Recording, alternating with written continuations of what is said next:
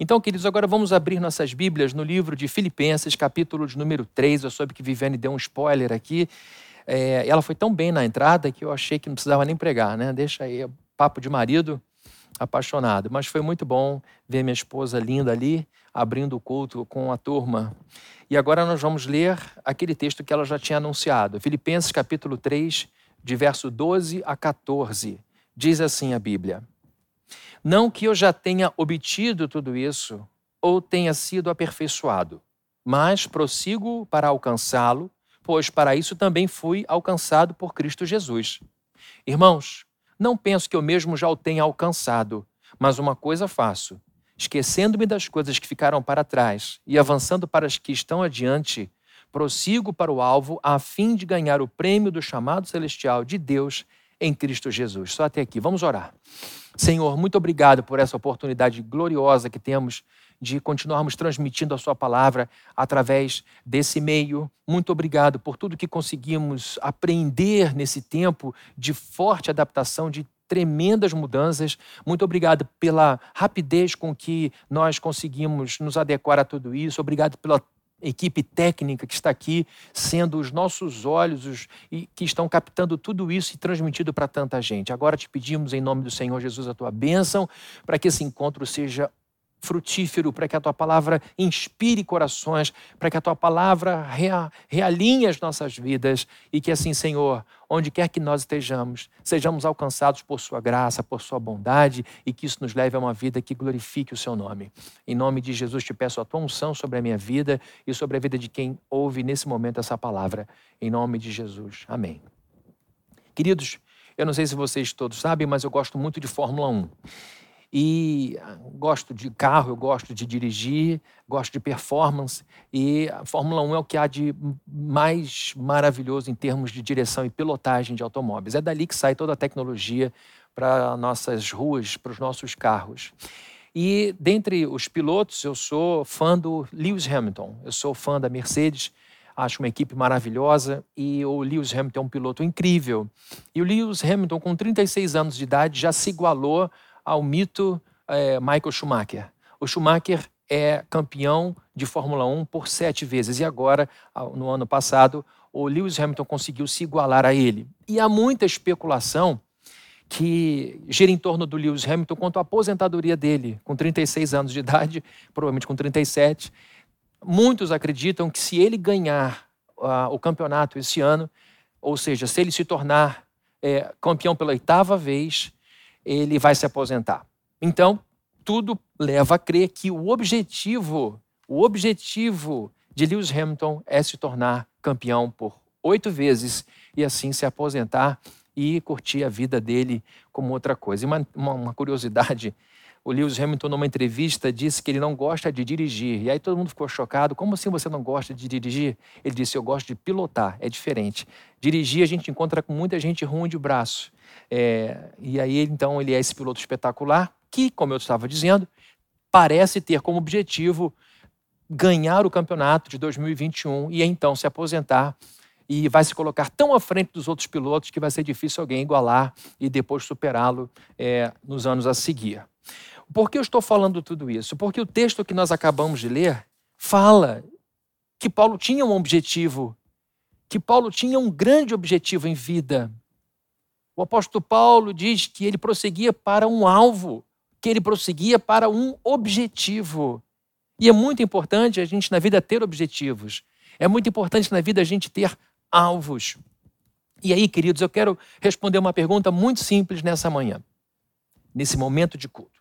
O que, que a gente precisa para alcançar os nossos objetivos? Do que, que a gente precisa? De algumas coisas. A primeira delas, para que a gente alcance os nossos objetivos, a gente precisa ter objetivos. Sem isso, a gente não avança. Se você não tiver objetivos na vida, você não alcançará objetivos simplesmente porque não os tem. E esses objetivos precisam ser muito claros, não podem ser vagos. O apóstolo Paulo tinha em sua mente de maneira muito clara qual era o seu objetivo. O verso 14 diz: Prossigo para o alvo, a fim de ganhar o prêmio do chamado celestial de Deus em Cristo Jesus. Que prêmio é esse? É a vida eterna. O grande prêmio que nós temos para para receber, o maior de todos os prêmios que temos para receber, é aquele momento em que a gente entrará na presença de Deus e para sempre viverá no seu descanso, no seu Shabá, no seu sábado, no seu dia de repouso. Evidentemente que não é a inatividade. O céu não é um lugar de inatividade, é um lugar de atividade. Nós continuaremos a servir o Cordeiro, só que sem os pesos dessa vida é, marcada por tanto problema. Então, queridos, Paulo tinha em sua mente muito claro o seu objetivo.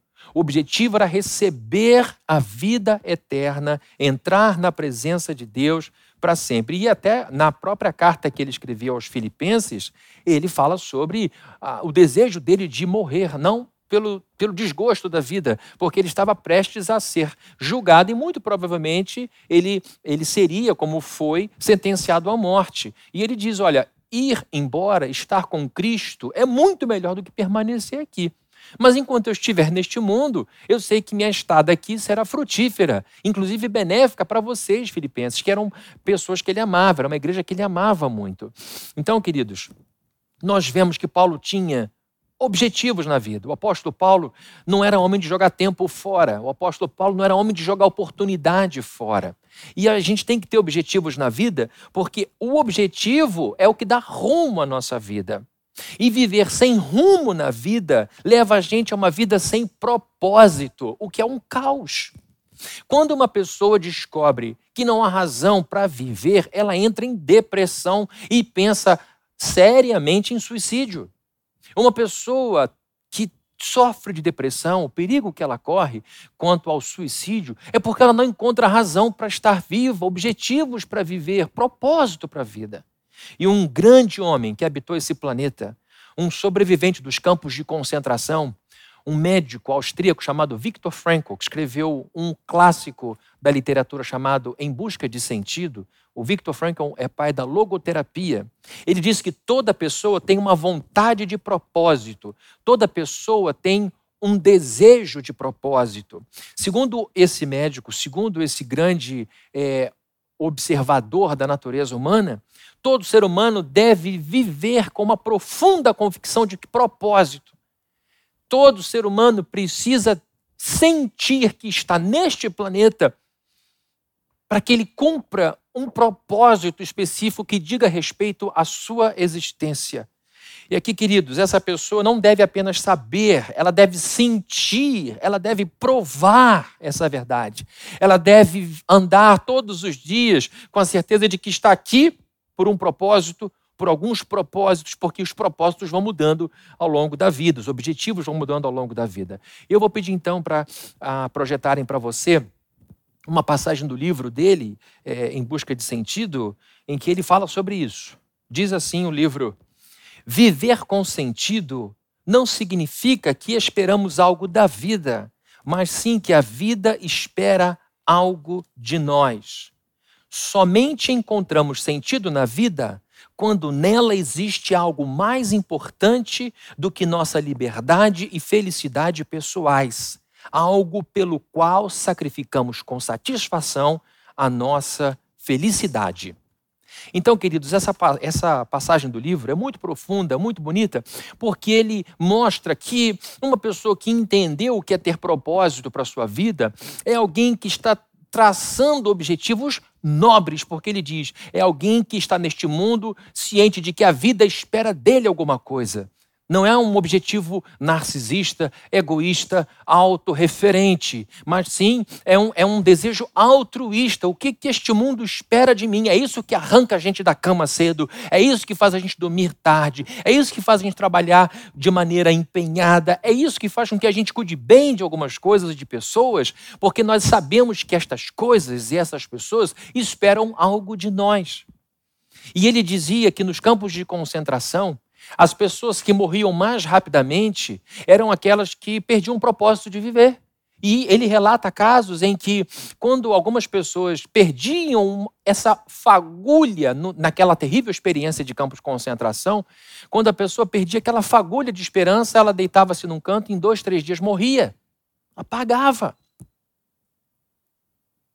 Porque perdia o propósito. Então, ele ia ocupando a sua mente, o próprio Victor Frankl, com pequenos objetivos que davam a ele esperança para viver algumas horas mais, viver um dia mais. E isso fez com que ele saísse dali e não apenas saísse, mas que ele frutificasse muito depois, como professor, como escritor, como um homem muito útil para a sociedade. Então eu estou falando aqui que é importante ter objetivo para dar rumo. Sem rumo a gente não tem propósito. E esses propósitos, esses objetivos precisam ser nobres, não podem ser egoístas, precisam fazer deste mundo um lugar melhor. Por que eu estou dizendo isso? Porque a gente vive num tempo em que as pessoas são muito superficiais. De modo geral, a sociedade é superficial. Por quê? Porque nessa sociedade a gente preza pela velocidade e despreza a profundidade. Então vejam que a conta não fecha. Nós temos aqui uma sociedade que preza por velocidade e despreza profundidade. Isso, evidentemente, por causa dessa, dessa, desse perfil, dessa característica humana, é evidente que os objetivos acabam acompanhando a falta de profundidade da cosmovisão da vida. A gente encontra hoje muita gente que sabe muitas coisas, mas não profundamente a respeito de tudo, e pouquíssima gente que conhece poucas coisas, mas em profundidade. Então, queridos, para que os objetivos sejam nobres, a gente precisa estabelecer o que ele fala, uma conexão com o que está fora, é isso que Viktor Frankl diz. Uma pessoa que encontra um propósito fora de si é uma pessoa que progride, prospera, floresce, frutifica. E uma vez que você tenha estabelecido objetivos nobres, uma vez que você tenha saído desse lugar é, de pouca profundidade, você então começa uma jornada incrível rumo à construção de uma vida espetacular. Vida é uma palavra pequenininha de quatro letras com significado gigantesco. Se você perguntar para as pessoas o que, que é vida para você, algumas pessoas vão dizer: olha, essa televisão grande, essa cerveja aqui, essa pizza, isso é que é vida. Se você perguntar a uma pessoa na praia que ama o mar, como eu adoro o mar, mergulhar numa água límpida, viver, sentir aquela experiência da água gelada, você diz: isso é que é vida. Dependendo da pessoa, vida é a família, vida é aquilo. Então, entendam que a palavra vida, ela é grandiosa, ela abarca muitos conceitos, ela atinge muita coisa. E Jesus Cristo esteve neste mundo e continua presente nesse mundo para que os seus filhos e filhas tenham vida, e vida abundante, vida transbordante, vida plena. E a gente consegue ter esta vida não de maneira passiva, Ninguém atinge uma vida exitosa, ninguém se torna grande como pessoa sentada no sofá. Ninguém alcança uma vida que vale a pena roendo as unhas o dia inteiro, ou linchando as unhas o dia inteiro. Para a gente alcançar esta vida maravilhosa, esta vida que a Bíblia promete para os filhos e filhas de Deus, nós precisamos nos esforçar para alcançarmos os tais objetivos nobres sobre os quais eu estou falando. E quando você começa essa jornada rumo aos seus objetivos nobres, você vai precisar de paciência, vai precisar de perseverança e de coragem. Você vai precisar de paciência para aprender. Você não pode sair que nem uma louca, que nem um louco, fazendo tudo sem, sem conhecimento de causa. Você vai jogar vida fora, você vai jogar dinheiro fora. Você tem que focar, ambicionar um ponto. Você tem que se concentrar nele. A palavra ambição vem do latim ambitio, que significa cercar, encurralar, pôr num canto. A ambição é diferente de ganância. Ganância é um desejo violento por alguém ou por alguma coisa. Ninguém aqui está incentivando ganância. Mas na vida a gente tem que ter ambição. A gente tem que focar em alguma coisa. A gente tem que ver o nosso objetivo e colocá-lo no canto e agarrá-lo. Então, para que você consiga alcançar seus objetivos, você tem que entender um pouco do que significa aquilo que você deseja e como chegar lá melhor. Por isso, paciência paciência para estudar, paciência para pesquisar, paciência para entender, paciência para ouvir conselhos, paciência para montar uma estratégia. Você precisa, toda boa prática depende de uma boa teoria. E hoje a gente vive na era da informação. Queridos, a dificuldade não é ter informação. A dificuldade hoje é a gente escolher qual informação vai usar. É muita informação boa muita informação boa, mas tudo misturado. Você então tem que separar uma coisa de outra e juntar um pacote de aprendizado. E nesse tempo você tem que ter paciência para aprender. Você vai precisar de perseverança também para alcançar esses objetivos. Lembra, Paulo tinha um objetivo. Paulo tinha um objetivo. Você precisa de perseverança. Por quê? Porque vai haver, vai haver resistência. Você não, você vai perceber que para sair daqui para cá não vai ser uma estrada de linha reta.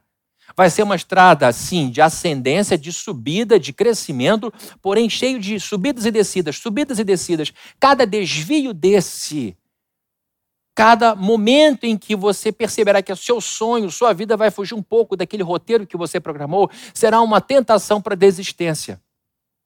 E se você não tiver munido de muita vontade, se você não tiver munido de muito desejo, se você não tiver imbuído dessa responsabilidade de busca por essa vida, você vai desistir. Como eu já falei alguns domingos atrás, essas saídas do curso que tentam desviar você, na verdade, entendam como a providência de Deus, adequando você para chegar lá mais forte. Você vai em linha reta sem resistência, você não cresce. Músculo só cresce com resistência. Inteligência só cresce com resistência. Você pega mais força no músculo quando pega mais peso, quando tira ele da posição de acomodação. Você só se torna mais inteligente quando você frustra a preguiça mental e lê uma página, duas, três, quando percebe, leu muito mais daquilo que você estava acostumado e por isso cresceu. Então, aquilo que é difícil nos desenvolve. Mas tem que ser o difícil certo, porque pode ser o difícil errado te levar para o caminho errado. Então você tem que ter paciência para aprender, perseverança para persistir e escolha o caminho mais difícil. É ele que vai fazer você crescer. Uma frase que eu ouvi essa semana, que ficou muito no meu coração: o teu sucesso está escondido atrás das coisas que você não faz. Você não pode querer chegar lá fazendo as coisas que sempre fez e que nunca te fizeram sair daqui. Você só vai chegar lá em cima quando fizer as coisas que não faz. Então você precisa de paciência. Aprenda, pesquise, leia, persevere. Vai ter resistência, vai ter dificuldade. E você vai precisar de coragem. Além de paciência e perseverança, você vai precisar de coragem. Coragem para quê? Para aplicar o que você aprendeu coragem para pôr em prática a realização do seu sonho. Por que eu estou dizendo isso? Porque é muito comum acontecer o seguinte: você vai lá, pesquisa, você se fortalece, cresce, e na hora de executar, você diz: Eu vou subir. Eu vou subir os degraus da vida. Eu vou me tornar uma pessoa magnífica. Eu vou lá para cima. E o que acontece muitas vezes é que algumas pessoas que antes te eram solidárias, simpáticas, começam a olhar para você de forma não muito simpática. E quando você efetivamente dá um passo à frente, quando você efetivamente caminha um metro a mais, você se destaca e deixa essas pessoas para trás. E dependendo de quem for esta pessoa, pode ser que você tenda a voltar para perto dela. Porque pode ser uma pessoa que te foi muito importante até aquele momento da vida. Pode ser que seja uma pessoa que tenha sido uma pessoa importante nos primeiros anos da sua vida. Ou seja, uma pessoa à qual você está ligado afetivamente. E o fato de você ir para um lugar para o qual ela não quer ir soe para você como traição, como abandono. Isso é uma coisa que habita já na cabeça da pessoa. Como é que eu vou para lá se fulana não quer ir? Como é que eu vou para lá se meu pai não quer ir? Como é que eu quero ser o que minha mãe nunca foi? Como é que eu quero ser diferente e estar acima do que os meus irmãos são? E o pior acontece quando essas pessoas começam a te puxar de volta, começam a te cancelar, para usar aqui um termo da moda, começam a te criticar. Quando o sucesso chega, os aplausos acabam. Frase de Howard Schultz. CEO da Starbucks. Quando o sucesso acontece, os aplausos cessam. Infelizmente. E queridos, uma coisa também que eu ouvi há pouco tempo: essas pessoas não querem ver você mal. Essas pessoas só não querem ver você melhor do que elas. Isso é da humanidade. Talvez você tenha ficado assim quando alguém foi e você não acompanhou. Então, eu não estou dizendo que você é o máximo e os outros são muito invejosos. A gente também ocupa esse outro lugar de ficar triste por não ter ido, por falta de coragem, por falta de determinação, seja lá o que for. Mas a verdade é que chegou o momento, você falou: chega, Eu vou avançar. Então você vai precisar de coragem para aplicar e prosseguir. E para dizer no seu coração, não precisa dizer isso para a pessoa. Talvez seja melhor não dizer isso. Mas você precisa dizer para você: Fulano, você chegou até aqui. Eu entendo que este é o lugar que você quis alcançar. Parabéns por isso, mas ainda não é o meu ponto final. Eu preciso crescer.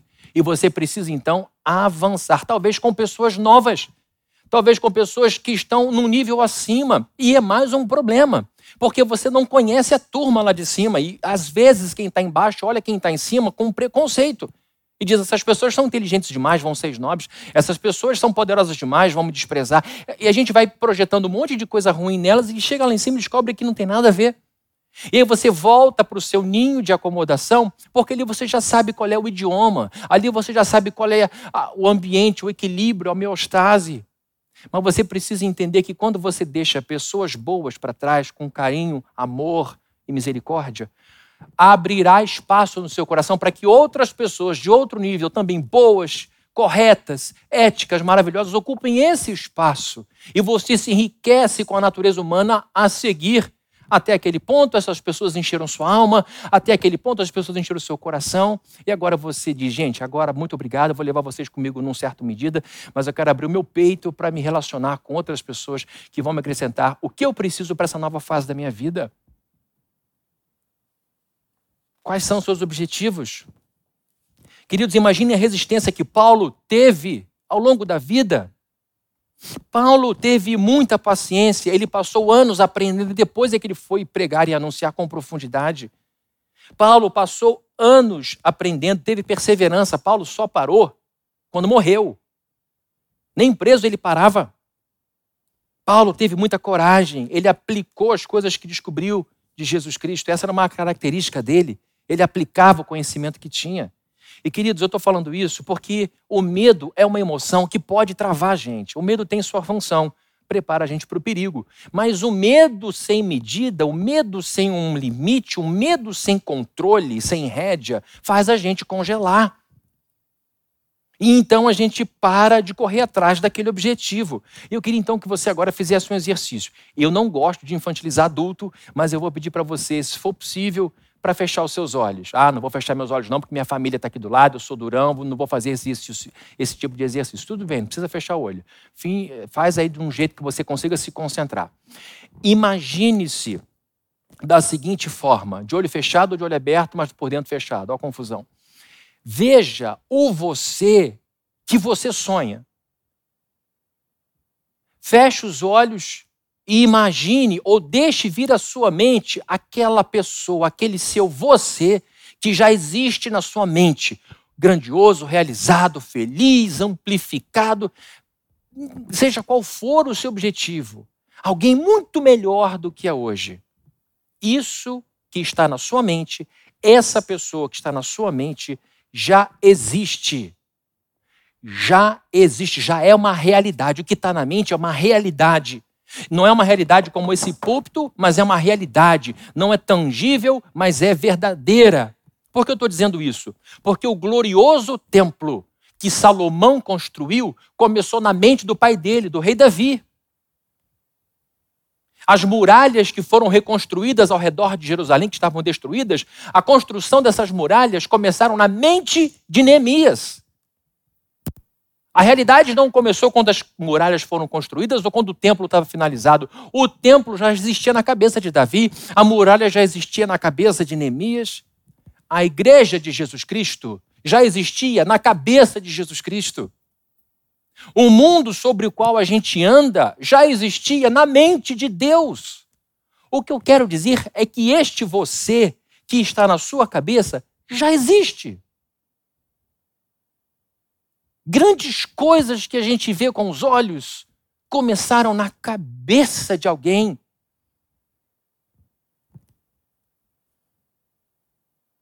A máquina que Santos Dumont usou para voar já existia na cabeça dele antes dele criar aquilo tudo fisicamente.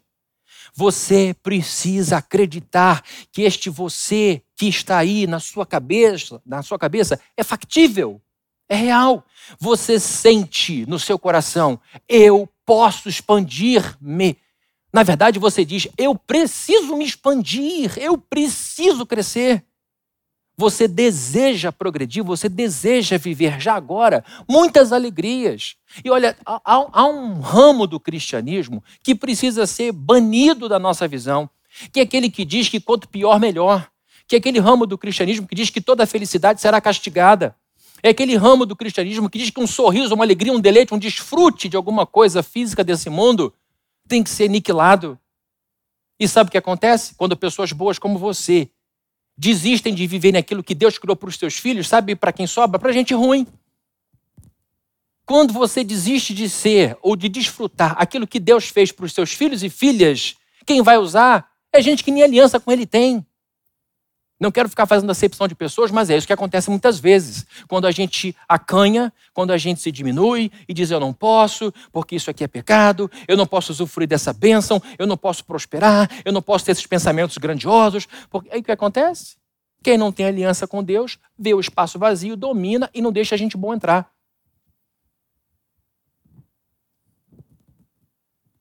Você enxerga com detalhes a vida que você desenha na sua cabeça. Você enxerga com detalhes o objetivo alcançado, você ouve a conversas, você se enxerga falando certas coisas. Esta pessoa já existe, entenda, o templo já existia na cabeça de Davi. Os muros de Jerusalém reconstruídos já tinham sido totalmente finalizados na cabeça de Neemias. A igreja já existia na cabeça de Jesus Cristo você sente o seu coração batendo forte. Esse desenho que eu pedi para você fazer te serve como referência. Você fecha o olho e vê lá o fulano, você, eu quero ser assim. Você abre o olho e começa a trabalhar, trabalhar, trabalhar, trabalhar. Aí você vai fazendo ajustes. Não, esse caminho que eu estou tomando está me levando para lá. Essa atitude que eu acabei de tomar me leva para lá e você refaz a atitude. E você então vai mais para perto do você idealizado. E aí você percebe, não, se você idealizado está tá meio fora de forma, você ajeita, aí você chega lá você chega lá.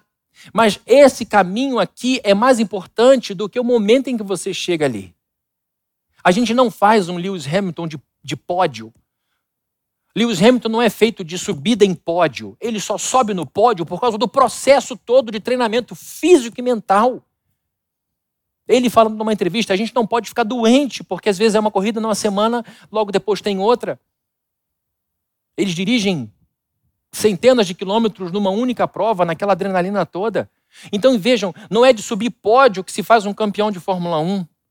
É de processo, é da jornada, é da conquista, é dos limites. Sabe quem é o seu maior opositor? É você de ontem. O você de ontem, que foi muito bom, tem que ser vencido pelo você de hoje, tem que ser melhor ainda. Quando você desenhar na sua cabeça o você de amanhã. Eu estou falando isso, queridos, porque Paulo tinha plano.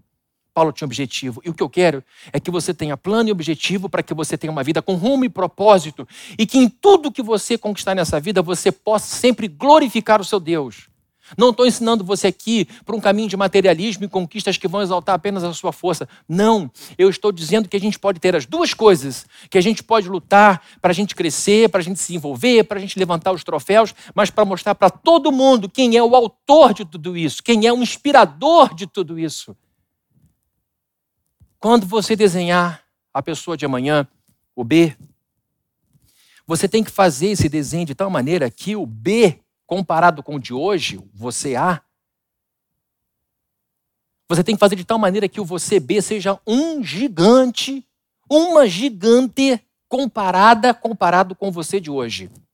Isso é fundamental, fundamental. Por que eu estou dizendo isso? Porque nós temos um evento na história humana singular. Nós temos um evento na história humana que serve como antes e depois na nossa vida, que foi o Calvário. Jesus Cristo, na cruz do Calvário, pagou um preço tão alto que nós jamais saberemos quanto de fato custou para ele. Nós não temos uma capacidade mental igual a dele para entender o que ele entende, nós não temos uma alma do tamanho da dele, por isso nós nunca vamos alcançar. Um balde não pode ter a experiência de um tanque Então nós olhamos para Cristo e imaginamos, meu Deus, o preço deve ter sido alto demais. Dar a própria vida por nós. Ou seja, é inadmissível a gente olhar para a cruz do Calvário e desejar pouco dessa vida, como pessoa. É um absurdo a gente olhar para a cruz e deixar a nossa vida na mão dos outros. Para que os outros digam para onde você tem que ir, para onde eu tenho que ir. Ao invés de dizer, Jesus, para onde o Senhor quer que eu vá? Qual é o tamanho? Quais são as minhas dimensões diante do seu olhar? Quais são as minhas dimensões na sua mente, Jesus? Diante da tua morte, diante da tua humilhação, diante de tudo que o Senhor sofreu, diante de tudo que o Senhor viveu, amargou, quais são as minhas dimensões? O que o Senhor espera de mim? Vou te dizer, quando Jesus morre na cruz, ele morre na cruz para te colocar lá no céu, lá em cima. Num lugar que para nós, humanamente falando, é inacessível. Quando Jesus Cristo morreu na cruz, ele o fez para te usar como uma lâmpada que é colocada no teto para que lá de cima ilumine a todos. Uma lâmpada fica acima de todos no ambiente. Entende? Faz sentido isso para você? Dá para entender o, o, o porquê de eu estar falando dessas coisas? Dá para entender o quanto Jesus entende que você é importante demais para ficar engavetando suas vontades aí? delegando a terceiros, delegando à empresa, delegando ao governo, delegando, relegando à família uma liberdade que é sua. Jesus criou você, Jesus salvou você, Jesus morreu na cruz para te colocar no céu, para te colocar no teto como uma lâmpada. Jesus morreu na cruz para te ensinar a andar sobre as águas. E aqui, queridos, evidentemente que não estou sugerindo que você tente fazer isso literalmente, mas ele fez você, ou ele morreu na cruz para que você e eu pudéssemos andar por cima dos desafios dessa vida, por cima dos grandes problemas que tentam nos afogar. É você andar por cima da pobreza, é você andar por cima da falência, é você andar por cima do luto, é você andar por cima de toda a rejeição, é você andar por cima de todos os abusos que fizeram contra você, é você andar por cima por toda a falta de escolaridade que você tem. É você andar por cima de tudo isso. Tudo isso. É inadmissível que você engavete você mesmo numa coisa pequenininha e diga isso aqui é a vida cristã. Não é. Não é. Não é. Pare de ouvir pessoas, seja pastor, seja quem for, que diminua a sua capacidade de expansão como ser humano. E eu estou dizendo aqui algo do fundo do meu coração que não é para criar pessoas arrogantes, mas para criar pessoas confiantes na graça de Deus, de que podem ir longe. Jesus morreu na cruz para te ver distribuindo cinco pães e dois peixes para uma multidão. Milagre. É você dizendo como que pode uma pessoa como eu, com tão pouca escolaridade, abençoar tanta gente com mais escolaridade do que eu. Cinco pães e dois peixes na mão de Jesus é muito. Como pode uma pessoa que teve tão pouco amor dentro de casa, ser uma mãe tão espetacular como eu sou, ser um pai tão maravilhoso como eu sou, ser uma pessoa tão amorosa, de onde eu tirei isso? Cinco pães e dois peixes, você não tinha nada mesmo, não ia dar para todo mundo, mas é porque ele está com você. Foi para isso que ele morreu na cruz, para te fazer andar sobre as águas, para fazer você distribuir cinco pães e dois peixes para uma multidão. Jesus morreu na cruz, querido, querida, para que você tivesse uma vida extraordinária. Extraordinária. Extraordinária. Não diga, não diga mais. Mas, Fabrini, eu não tenho dinheiro para me tornar essa pessoa que eu sonho. Fabrini, eu não conheço gente poderosa que possa me dar uma força. Fabrini, eu não tenho pistolão para que possa alavancar minha vida. Isso aí é discurso de vítima. Como eu falei alguns domingos atrás. Isso é discurso de vítima. Vítima é uma pessoa que desistiu de se expandir como pessoa porque jogou toda a sua vida na mão dos outros. É alguém que diz: Eu não faço porque ele não fez por mim. Eu não faço porque ela fez isso contra mim. Eu não vou porque ninguém vai. Eu não fui porque ninguém permitiu. Você não precisa pedir autorização a ninguém para se tornar uma pessoa melhor. Paulo tinha todos os motivos para se sentar na sarjeta e viver como vítima. Ele tinha muitos motivos. Ele foi linchado, foi preso uma vez, foi apedrejado, foi difamado, foi empobrecido, foi humilhado. E quando ele escreve a carta aos Filipenses, ele está preso de novo. E mesmo preso, o que, que ele diz? Prossigo para o alvo. Queridos, o limite de Paulo físico era a cadeia. E ele diz: prossigo para o alvo. Paulo era imparável. Por quê? Porque ele não era vítima. Ele não permitiu que vestissem nele o uniforme da vítima. Ele era protagonista de sua vida. E ele focava naquilo que ele podia fazer. Essa é uma outra dica muito importante para você que quer alcançar objetivos que vão fazer de você uma pessoa melhor e vão glorificar Deus. Paulo focava nas coisas que estavam sob seu controle. Paulo não tinha controle sobre a mente dos juízes que iriam julgá-lo. Paulo não controlava a cabeça dos soldados que o vigiavam. Paulo não controlava a cabeça dos judeus que detestavam ele. Paulo não ficou lamentando o que os juízes sentenciariam para ele. Paulo não ficou lamentando como vítima o que os soldados fizeram com ele. Paulo não ficou como vítima lamuriando sobre os judeus que foram tão maus com ele. Não, Paulo estava preso e preso ele pregou para os guardas. Ele diz que aquela prisão dele estava servindo para a expansão do evangelho naquele lugar. Preso, Paulo escreveu cartas, essa inclusive que estamos lendo. Preso, Paulo orientou igrejas. Preso, Paulo chegou em Niterói em 2021 e agora pela internet, onde esse negócio chegar. Por quê? Porque Paulo, ao invés de ficar no papel de vítima reclamando das pedradas que levou, ele era protagonista e focou no que ele podia fazer. Ele podia escrever carta, ele podia falar de Jesus para as pessoas, ele podia orar pelas pessoas, ele podia orientar igrejas da prisão. Você precisa protagonizar mais na sua vida. Parar de ficar culpando seu pai, sua mãe, jogar esse mimo para fora e dizer agora é comigo. Porque é da tua vida que a gente está falando. É da sua vida que a gente está falando. Não é da vida do seu pai de sua mãe, é da sua vida. Não é da vida do seu empregado que não reconhece seu esforço, é da sua vida. Você tem que focar seus esforços e energia na realização daquilo que está sob seu controle, para que você consiga alcançar o seu objetivo. Olha só, para chegar no seu objetivo, você vai atravessar uma estrada de coisas que estão fora do seu controle. Mas se os seus passos estiverem onde você pode pôr os seus pés, você vai chegar lá. E é uma coisa incrível, quando você foca nas poucas coisas que de fato estão dependentes apenas de você, essa expansão de autoconfiança acontece. E você vai percebendo que as passadas, que a caminhada vai se tornando muito mais segura. Queridos, concluindo, a nossa vida é muito curta para a gente jogar anos e anos pela janela reclamando. Muito curta. Você quer passar mais uma década reclamando que não te deram, que não te amaram, que não te ajudaram? Ou você quer passar a próxima década construindo uma vida espetacular? Naquilo que depende só de você. Deus não fará o que estiver dentro da sua capacidade. Deus fará o que está fora do seu alcance. Deus é seu parceiro, não seu empregado. Deus é seu parceiro, não seu empregado.